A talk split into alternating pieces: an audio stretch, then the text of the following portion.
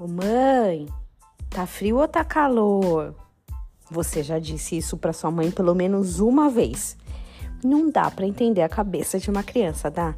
Nem tendo sido criança um dia, quando essa pergunta é feita, todo mundo entra em crise. Passa na cabeça de um adulto, que pergunta é essa? Olha o gelo que tá lá fora, chovendo, quase caindo neve. Às vezes a gente ousava, eu pelo menos já fui ousada nesse nível, de entrar na presença da minha mãe com regata, bermuda, pés descalços, quase uma sentença de morte. A mesma coisa passa aqui. A hora que eu vejo uma cena dessa, eu fico maluca. Toda vez que tá frio e alguém aparece com roupa de calor, eu fico brava. Mas é assim, a maturidade deles, essa sensação deles vem com o tempo.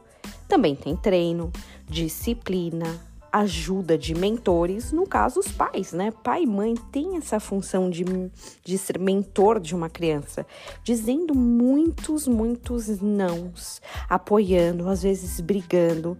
Isso que nos trouxe até aqui. Paulo era exatamente assim com seus discipulados. Você já ouviu aqui no podcast ou já leu até na Bíblia? Ele ensinava as pessoas que precisavam. Às vezes eu sinto ele um pouquinho ranzinza, mas a verdade é que ele estava cheio de sabedoria. Só ele, como um bom pai espiritual, podia dar esse caminho, dizer as verdades que precisavam ser ditas. E nesse caso específico que eu vou contar, era um povo cheio de briguinha, de ciúme, de contenda, era um caos. Quem teve irmão e brigava, ou quem tem filho brigando, também sabe o que Paulo sentiu.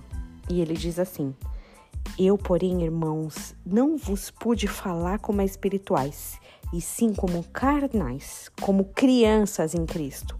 Eu tenho que te dar leite, é, eu dei leite para vocês beberem, não posso nem dar uma papinha, porque ainda não podeis suportá-los, nem podeis porque vocês são carnais. Exatamente assim que ele falou lá em Coríntios 3. Quase que as crianças perguntando: Mãe, tá frio ou tá calor? Mãe, olha ele, mãe, ele fez isso comigo, ele pegou meu chiclete. Gente que não cresceu, que não foi adiante, não superou coisas de meninos. É, Paulo tinha razão, né? Será que nós ainda atuamos como meninos e meninas?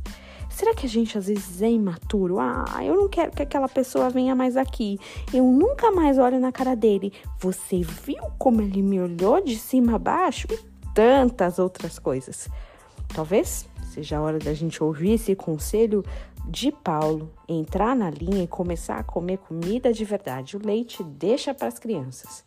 Essa pergunta, mãe, tá frio ou tá calor? Já não vale para quem ouve esse podcast. Que você tenha um dia muito abençoado. Em nome de Jesus.